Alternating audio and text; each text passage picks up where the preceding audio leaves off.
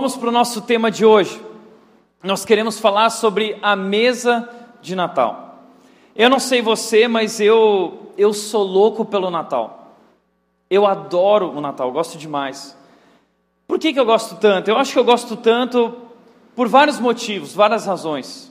A primeira é porque no Natal nós temos decoração.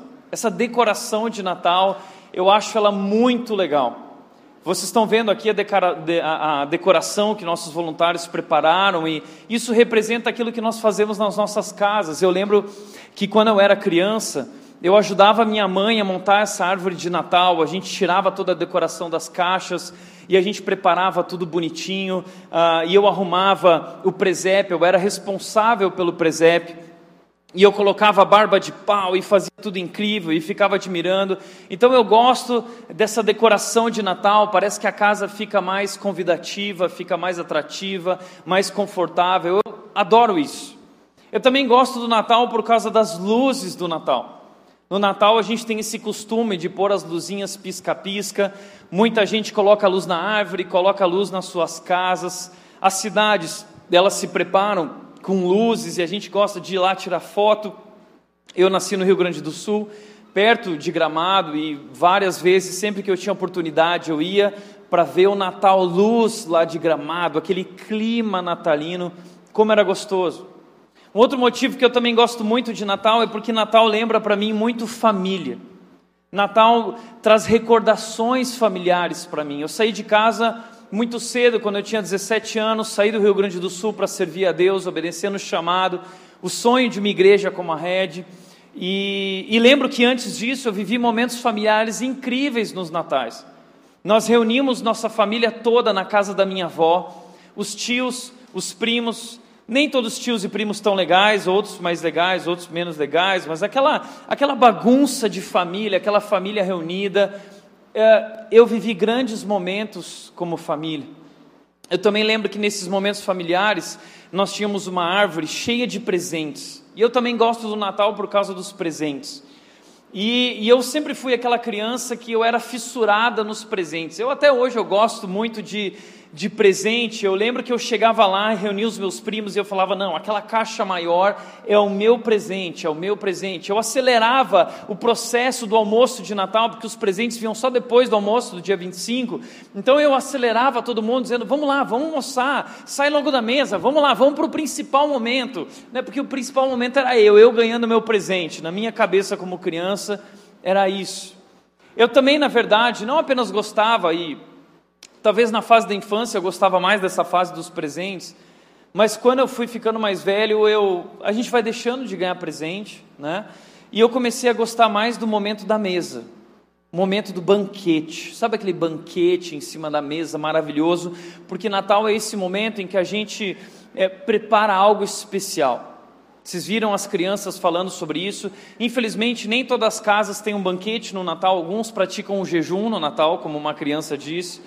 Tem gente que come pão na chapa no Natal. Né? Mas nós temos esse costume de, de no Natal fazer um grande banquete, fazer uma grande festa e, e, comemorar. E cada um traz uma coisa, uns trazem um arroz com uva passa, outro faz um arroz sem uva passa, graças a Deus. Mas eu adoro esse banquete de Natal. E o peru, e o chester, e uma porção de coisas ali que para quem é gordo, que nem eu, e tem essa mentalidade de gordo, o banquete é muito especial. Mas nós sabemos que, na verdade, o Natal ele é muito mais do que comida, o Natal é muito mais do que luzinhas, pisca-pisca, o Natal é muito mais do que presentes. O Natal tem um significado. Jesus é o significado do Natal, nós celebramos no Natal o nascimento de Jesus. Mas eu quero dizer para vocês hoje que de alguma forma todas essas coisas estão relacionadas com Jesus. Tudo isso, especialmente a mesa de Natal. Essa mesa de Natal, esse banquete, na verdade, ele representa um banquete de verdade que Deus preparou para todos nós e quer que a gente participe desse banquete. Jesus Cristo contou uma história em Mateus capítulo 22, se você for para a sua Bíblia, você vai descobrir que lá em Mateus 22, Jesus estava num jantar, participando de um banquete, ele foi convidado, estava na casa de uma pessoa importante, e no meio do banquete ele disse o seguinte: Olha, eu quero contar uma história para vocês. E Jesus começou a contar essa história. Ele disse: Olha, certa vez um rei muito poderoso, ele preparou uma grande festa, e ele preparou um grande banquete.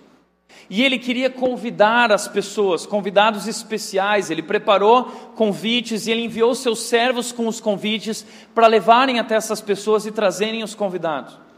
O problema é que quando os servos chegaram até os convidados e entregaram um convite, as pessoas disseram: Olha, eu não posso participar, eu não tenho tempo, eu tenho outras prioridades, eu tenho outros compromissos, eu acabei de comprar um terreno e eu preciso trabalhar nele, investir nele. Uma outra pessoa disse: Não, eu acabei de me casar e eu quero curtir esse tempo com a minha esposa, eu quero curtir esse tempo com a minha família. Então, no fim das contas, os servos voltaram de mão abanando e voltaram para o rei e disseram: Rei, ninguém quer participar da festa e do banquete. E o rei disse: Não, voltem e insistam com eles, eu quero muito eles comigo. E eles voltaram e insistiram com esses convidados, e os convidados não apenas negaram mais uma vez, como maltrataram. Maltrataram esses servos e mataram alguns desses servos, e alguns voltaram e disseram: Rei, eles não quiseram participar. E o rei ficou muito triste, então ele tomou a seguinte decisão: Pois bem, eu quero que vocês vão até as ruas e que vocês tragam os moradores de rua, que vocês tragam as pessoas humildes que vocês tragam as pessoas simples, que vocês tragam aqueles que não têm o que comer, que vocês tragam o cego, que vocês tragam o paralítico, que vocês tragam as pessoas que não são dignas, que são imperfeitas, que, que não são aquelas pessoas boas, são as pessoas ruins. Eu quero que vocês vão atrás dessas pessoas e vocês convidem elas para a festa. Imagina, essas pessoas foram convidadas, estavam indo para a festa e elas não tinham uma roupa para participar da festa de um rei. E diz Jesus que quando elas chegaram, o rei pegou roupas da realeza e cobriu cada uma dessas pessoas. E ele encheu aquela festa, e ele encheu aquela mesa de convidados dessa forma. Sabe, essa é uma parábola de Jesus. Essa é uma história que Jesus contou. Mas essa história é verdadeira. Essa é uma história real. Apocalipse capítulo 19 Apocalipse é um livro que fala sobre o futuro. Deus trouxe revelações do futuro para um homem chamado João. E esse homem João descreve que no futuro há um evento que vai acontecer, algo que está à frente de todos nós. E Apocalipse 19, 9 diz: Felizes são os que foram convidados para o banquete. Felizes são os que foram convidados para o grande banquete. A Bíblia termina, o livro de Apocalipse, capítulo 19, 20 e 21, termina falando sobre uma grande festa que Deus preparou para os seus convidados. Uma festa de celebração, uma festa de casamento, na verdade, que a Bíblia chama de as bodas do Cordeiro. O Cordeiro é Jesus. E nessa festa nós vamos celebrar Jesus Cristo o Salvador que nasceu, que deu sua vida e que venceu a morte, e ele assumiu o seu lugar no trono, e diz que nesse dia nós vamos celebrar e curtir, e Deus preparou uma grande festa, e Deus preparou um grande banquete. É por isso que Jesus Cristo veio ao mundo, e é isso que é o Natal. Eu não sei se você já parou para entender isso, mas o Natal é um convite para nós participarmos dessa festa que Deus preparou, desse banquete que Deus preparou. O Natal é um convite para nós virmos e sentarmos à mesa e fazermos parte disso. E nessa mesa existe um banquete sendo oferecido para todos nós. Que banquete é esse? Em Lucas 14, uma pessoa disse: Felizes são os que comerem desse banquete do reino de Deus. Felizes são os que comerem desse banquete. Uau, o que é servido nesse banquete que é tão especial e que faz as pessoas serem tão felizes? O que é servido? Sabe o que é servido? Em primeiro lugar, nesse banquete é servido amor.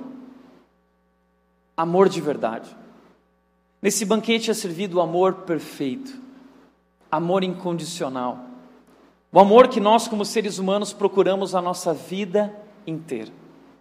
A Madre Teresa de Calcutá certa vez disse que a maior doença do ser humano é a falta de amor, é não ser amado, Os seres humanos estão doentes, porque nós estamos carentes, nós precisamos de amor. Estamos em busca de amor. Não sei se você já percebeu isso, mas desde que nós nascemos, nós estamos buscando esse amor em tudo que em, em cada momento da nossa vida. No começo da nossa história, como somos crianças, nós buscamos esse amor na relação com os nossos pais. Nós queremos experimentar esse amor perfeito. Mas o problema é que vivemos no meio de famílias imperfeitas. Muitos viveram um lar desestruturado, uma família disfuncional. Crianças que veem seus pais brigando o tempo todo e de repente um dia seu pai se foi, um dia sua mãe se foi. E essa criança sofreu as dores de não, não experimentar essa unidade familiar, esse amor familiar, o amor do pai e da mãe, do casamento de pais que, que se amam também. Talvez o seu pai sempre esteve ocupado e nunca te dedicou o tempo e amor e relacionamento que você gostaria, então talvez você se frustrou nessa busca por amor na sua família. E aí nós vamos crescendo, então nós vamos buscar esse amor nos amigos. Eu quero ter amigos. E você busca nos amigos e nas amigas, você abre mão de teus valores e teus princípios porque você quer ser aceito. Mas um dia aquele amigo te trai, aquela amiga te trai, ela fala mal de você, ele fala mal de você e você fica frustrado. E aí você fala assim: não, eu preciso encontrar o verdadeiro amor numa relação amorosa. Eu preciso encontrar o homem da minha vida, eu preciso encontrar a mulher da minha vida. E aí você tem o sonho de um grande casamento, e você faz aquela grande festa, você encontra ele, você encontra ela, e vocês fazem uma grande festa. E aí você vive essa expectativa de que agora que você encontrou a sua alma gêmea, vocês vão ser felizes para sempre. E você entra no casamento. E aquele homem que você achava que tinha tudo a ver com você, e aquela mulher que você achava que tinha tudo a ver com você, de repente você começa a descobrir que é uma pessoa completamente diferente de você, vocês vão se tornando estranhos, muitas vezes isso vai acontecendo com casais através dos conflitos. E de repente você vira e fala assim: Eu não tenho o amor que eu procuro, ele não me supre, ele não toca o meu coração como eu gostaria que tocasse. Talvez você fala: Ela não me supre, ela não toca o meu coração, ela não me realiza, ela não me satisfaz, e você se frustra no casamento. Você não encontra então no casamento aquele amor que você procurava, e aí muita gente descobre, tem a seguinte ideia: então eu vou encontrar esse amor nos filhos, na relação com os filhos. E aí você tem filhos e você acha, agora sim, eu vou encontrar na minha relação com os filhos esse amor perfeito, o amor incondicional que eu busquei a minha vida inteira. E aí quando os filhos nascem, você não recebe amor incondicional. Você se sacrifica, você se doa, e muitas vezes não há um reconhecimento, uma obediência da parte dos filhos. Os filhos dão muito trabalho, e aí muitos pais e mães, e homens e mulheres vão se tornando amargurados ao longo da vida porque não encontraram um amor. Sabe por quê? Porque o amor que você procura, ninguém pode te dar, apenas Deus. O amor que você procura é encontrado nessa mesa. É por isso que Jesus veio ao mundo nos convidar para fazer parte desse banquete, desfrutar de tudo isso que Deus nos oferece nesse banquete, é um banquete de amor. E você é convidado para sentar essa mesa. Veja que na história que Jesus conta, há, há um lugar para todos, há um lugar para aquelas pessoas que são imperfeitas. Essa mesa, os lugares nessa mesa não são para os certinhos, não são para os limpinhos, não são para os arrumadinhos, não são para os bonzinhos. Lugar, os lugares nessa mesa são para os sujinhos, são para os perdidos, são para os invisíveis, são para os esquecidos, são para os pecadores. Essas pessoas são convidadas para sentar à mesa, por isso nessa mesa estão sentadas pessoas que erraram pessoas que pisaram na bola, pessoas que não eram boas o suficiente. Sentaram nessa mesa assassinos, sentaram nessa mesa adúlteros. Todo tipo de pessoa já foi convidada para sentar nessa mesa e desfrutar desse amor incondicional e perfeito. E nesse amor, o que você encontra nessa mesa é perdão. Não importa como você vem para a mesa, não importa o que você carrega para a mesa, não importa qual é a sua história ou o seu passado, quando você senta nessa mesa, quando você aceita o convite para essa festa, você é perdoado no momento em que você entra pela porta. Você é perdoado. E você já não é mais a mesma pessoa que você era, porque quando nós sentamos nessa mesa, nós somos transformados. A mesa muda quem senta nela. Quem senta nessa mesa e nessas cadeiras, nesse banquete, é transformado, mudado de dentro para fora, se torna uma nova pessoa. Eu gosto de pensar nessa questão de que, na história que Jesus contou, essas pessoas não tinham uma roupa adequada para a festa, mas elas receberam uma roupa do rei que colocou sobre elas vestes reais. Veja que muitas vezes Talvez somos convidados, ou alguém que você conhece foi convidado para um jantar com o prefeito e com pessoas importantes da sociedade. E aí você fica preocupado com a roupa que você vai vestir. Uau, como que eu vou? Uh, talvez você foi convidado, imagina isso, para um jantar com o presidente do país, junto com deputados e pessoas importantes e senadores, e você fica pensando: que roupa que eu vou usar para esse momento?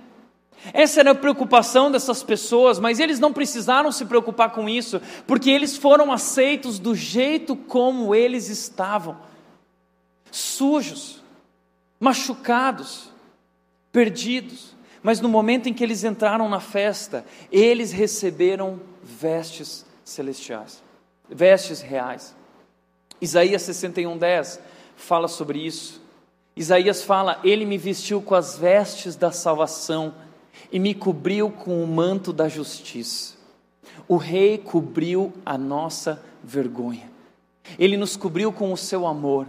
Ele nos cobriu com a sua graça. Jesus nos cobriu com o seu sangue. Por isso nós não precisamos ter vergonha. Nós somos aceitos nessa mesa por causa daquilo que Jesus fez. Nós somos convidados a participar desse banquete, celebrar aquilo que Jesus fez e receber esse amor maravilhoso em nossas vidas, amor que nos perdoa, amor que nos transforma. Mas nessa mesa mais do que amor. Nessa mesa também é oferecido força. Porque nós vivemos em um mundo muito difícil. Nós vivemos uma vida dura. Nós temos passado por momento de crise no nosso país, uma recessão que já dura alguns anos. Temos vivido crise financeira, crise econômica, crise política.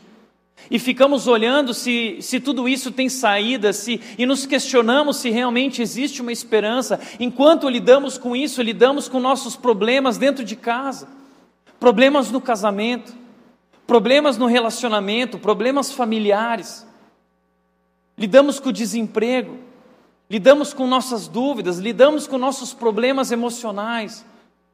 E muitas vezes vamos desfalecendo, vamos enfraquecendo e não temos mais força para seguir adiante.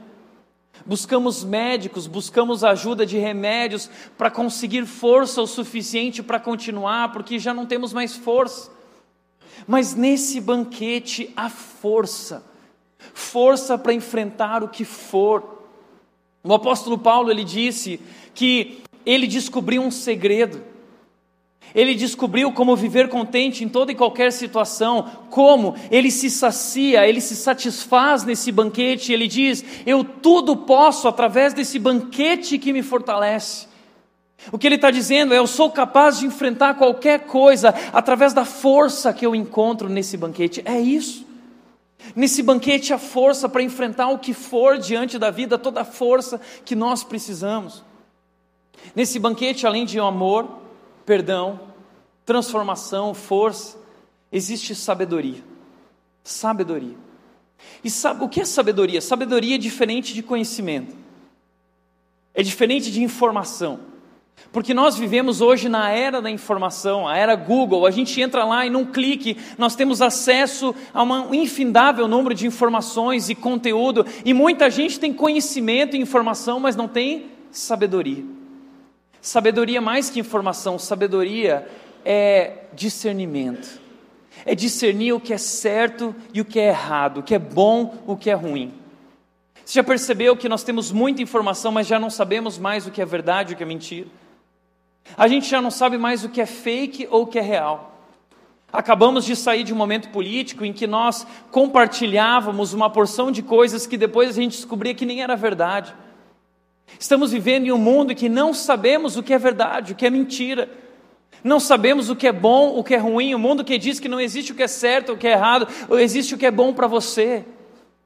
Mas nessa mesa nós encontramos sabedoria para viver. Uma sabedoria especial que nos ajuda a encontrar o caminho certo, o caminho que nos conduz à vida, à verdadeira vida, um caminho que nos conduz à felicidade, um caminho que nos conduz ao sucesso. Nós estamos em busca dessa informação, uma informação privilegiada. Onde investir, onde construir, para que então possamos ter sucesso. Estamos sempre em busca de uma informação. Mas sabe aqui nessa mesa está essa informação e essa sabedoria que vem do Criador, aquele que criou você e conhece você melhor do que você mesmo e melhor do que ninguém, e não apenas conhece você, mas conhece o futuro e é dono do futuro e é dono da história, e ele fornece para nós uma direção. Ele fornece para nós princípios de vida, um caminho que conduz à vida. Mas nessa mesa também nós encontramos paz. Paz. E eu sei que muita gente que está aqui veio de lugares diferentes do Brasil para morar em Dayatuba, talvez em busca de paz, em busca de qualidade de vida. As pessoas vão morar num condomínio porque vivemos em um mundo perigoso, não sabemos o que vai acontecer conosco, então nós nos cercamos com muros altos, com cerca elétrica, mas nada disso tem garantido realmente a nossa segurança. E muitas vezes vamos deitar no travesseiro, mas não conseguimos dormir. Não conseguimos descansar, a nossa mente não para, o nosso coração não para, porque estamos preocupados, cercados por dificuldades, por circunstâncias complicadas. Recorremos a remédios em busca de paz, em busca de sossego. A geração Rivotril, a geração que, que busca esses medicamentos que tragam então essa paz, mas nada disso garante paz. Mas nessa mesa, a Bíblia diz que nessa mesa nós encontramos paz paz que excede todo entendimento. Uma paz que nos ajuda a passar por tudo isso. Uma paz que não depende de circunstâncias. É isso que nós encontramos nessa mesa. O budismo fala sobre essa busca pela paz e chama o mais alto nível de paz como nirvana. Bom, eu não creio nisso, mas eu creio que existe uma paz, que é essa paz que o ser humano busca e que nem sabe que paz é essa. Eu creio que a paz, essa paz é encontrada nessa mesa, nesse banquete. A paz a, a qual a Bíblia fala é shalom, é um grau elevado de harmonia na vida, é o mais alto da experiência humana. Aquilo que nós buscamos como seres humanos, no nosso interior, na nossa alma, a sede que você vive interior e você nem sabe o que é, a fome que você vive, é fome de sentar nessa mesa e desfrutar desse banquete maravilhoso que oferece tudo que o ser humano procura e busca durante toda a sua vida. Mas que banquete é esse, Tiago? Uau, eu, eu quero participar dessa festa, eu quero comer desse banquete. É o segredo. E como eu faço parte disso? Como eu desfruto desse banquete? Sabe como? Recebendo o convite do rei. Que convite é esse? O convite de Jesus. Jesus foi enviado ao mundo para nos convidar, para viver e participar desse banquete, sentar à mesa e fazer parte da família de Deus, uma família especial. A Bíblia diz em Isaías capítulo 9 que o povo vivia sobre trevas, mas no meio das trevas raiou uma luz. Que luz é essa? Por isso que Natal é luz. Que luz é essa? A luz é esse menino. Isaías 9,6 diz: Porque um menino nos foi dado, um filho nos nasceu. Esse menino não nasceu para o pai dele e para a mãe dele, esse menino nasceu para o mundo. E ele nasceu para o mundo para dar a sua vida pelo mundo. 1 João capítulo 4, versículo 14 diz: Pois vimos e testemunhamos que o Pai enviou o seu Filho para ser o Salvador do mundo. Esse menino nasceu para ser o Salvador do mundo. E a Bíblia diz que o governo foi colocado sobre os seus ombros. Que governo? O governo de um reino. Há um reino. Ele é o rei que vai reinar. Mas o governo não foi colocado na sua mão, não foi colocado no trono, não foi colocado na coroa, o governo foi colocado sobre os seus ombros. O que a Bíblia está dizendo? O que isso quer dizer? Quer dizer que Ele vai reinar com o seu amor porque Ele vai levar sobre os seus ombros todo o peso que nós carregamos, todo o pecado que nós vivemos, todos os nossos erros, todas as nossas imperfeições, Ele vai levar sobre si todo o peso, tudo aquilo que nos, que nos destrói, a nossa angústia, Ele levou sobre si, a Bíblia diz que Ele foi esmagado, Ele foi transpassado, o governo está sobre os seus ombros, e Ele será chamado maravilhoso conselheiro sabedoria nele. Ele será chamado Deus forte, porque nós encontramos força nele. Ele será chamado Pai da eternidade, porque se você não viveu uma relação perfeita com o seu Pai, nele você vai encontrar o Pai perfeito que nos dá o amor perfeito, o amor incondicional. Ele será chamado Príncipe da Paz porque ele vai estender o seu domínio e a paz vai reinar no mundo através dele. É uma profecia, é sobre o futuro. Jesus Cristo, esse menino, é um rei. Ele nasceu para governar e para transformar o mundo em que nós vivemos e para nos dar aquilo que nós procuramos. A Bíblia diz em João capítulo 10, 10, que Jesus Cristo foi enviado ao mundo para nos trazer vida e vida abundante vida abundante. Mas quando a Bíblia fala sobre essa vinda de Jesus e esse convite para esse banquete, a Bíblia não está falando só de um evento futuro, de algo que vai acontecer no final dos tempos, não. Está falando de algo que já está acontecendo, de algo que já foi inaugurado, a festa já começou o banquete já foi servido, a mesa está pronta, a mesa está posta e nós somos convidados a vir e se juntar e participar desse grande banquete.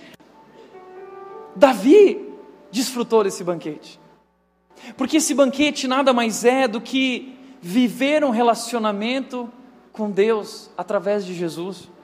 João 17,3 diz que a vida eterna é essa: conhecer a Deus e conhecer a Jesus, a quem enviaste. E nesse banquete, no Natal, o que Deus está fazendo é, através de Jesus, nos convidar, dizendo: Vem, senta comigo, eu quero conversar, eu quero te conhecer, eu quero ser o teu pai, eu quero ser o teu amigo. E todo o amor que você sempre procurou, eu quero te dar, toda a força que você não, não encontra, eu vou ser a tua força. E a paz que você procura, eu vou ser a tua paz. Deus está nos convidando para fazer parte disso, e Davi diz, Davi diz que ele sentou nessa mesa. Davi no Salmo 23, ele diz que ele sentou na mesa porque ele disse: "Preparastes para mim um banquete". E ele diz: "Tu fazes o meu cálice transbordar". Davi está desfrutando desse banquete, ele diz que nessa relação, nesse relacionamento, nada falta, nada me faltará, eu tenho tudo, eu encontrei a tua graça, a tua fidelidade, a tua bondade, e isso transborda em mim. No Salmo 4,8, Davi disse: Quando eu vou dormir, eu tenho paz, e eu logo adormeço, porque tu me fazes dormir em segurança. Davi está reinando e seus inimigos estão tentando destruir o seu reinado, mas ele diz que não se preocupa, ele não tem medo, ele logo dorme porque ele sabe que a sua segurança está em Deus, a sua paz vem de Deus. Davi disse no Salmo 16, 11, tudo isso sobre esse relacionamento, sobre esse convite, de que ele aceitou fazer parte desse banquete. Ele diz: Tu me mostras o caminho que conduz à vida tu me mostras o caminho que conduz à vida, é sabedoria. E ele continua dizendo: na tua presença, na tua mesa, eu encontrei alegria completa e delícias para sempre. Delícias para sempre. Davi descobriu o que você precisa entender: que Deus preparou um banquete para você através de Jesus. E Deus está te chamando para vir fazer parte dessa festa. E no dia que você sentar nessa mesa, você nunca mais vai ser o mesmo. E no dia que você provar desse banquete, você nunca mais vai precisar provar nada. Jesus disse isso para aquela mulher: no dia que você provar da água que eu tenho para te dar, você nunca mais terá sede. Ele disse: Eu sou o pão da vida. Não só de pão viverá o homem, mas de toda palavra que procede da boca de Deus. Deus preparou um banquete para nós. Deus preparou uma vida abundante para você através desse relacionamento. É por isso que Jesus veio ao mundo. É por isso que ele veio ao mundo. Ele veio te convidar para sentar à mesa ao lado dele, desfrutar de tudo isso. E eu gosto de pensar que todas as manhãs, quando nós acordamos, a Bíblia diz que Deus trabalha durante a noite, Deus trabalha no turno da noite. Enquanto estamos dormindo, Deus está trabalhando. E eu fico imaginando que muitas vezes eu acordo e Jesus está me esperando e dizendo: Vem ter um tempo comigo, eu preparei um banquete para você. Mas nós estamos tão ocupados. Nós somos como aqueles convidados que negaram o convite para a festa, porque sempre temos uma desculpa. Ah, eu preciso sair correndo. Não, eu preciso levar os filhos na escola. Não, eu tenho que entrar cedo no meu trabalho. Não, eu tenho tantas coisas mais importantes do que essa história de religião ou de, de, de Deus, essas coisas. E mais para frente eu vou ver essas questões sobre Deus aí. E Jesus nos espera com a mesa posta, um banquete, com toda a força que você precisa para enfrentar o dia, com toda a paz que você procura, toda a sabedoria que você precisa para tomar as decisões na sua vida, todo o amor que você tem procurado em teus relacionamentos destruídos, acabados, no casamento, na família. A mesa está posta. Venha sentar nessa mesa. O seu nome foi colocado aqui.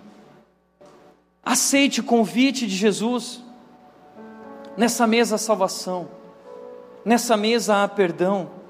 Nessa mesa há transformação. Nessa mesa há provisão. Nessa mesa há esperança.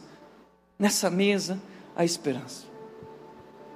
Jesus veio ao mundo para nos convidar para esse banquete. Você já aceitou o convite?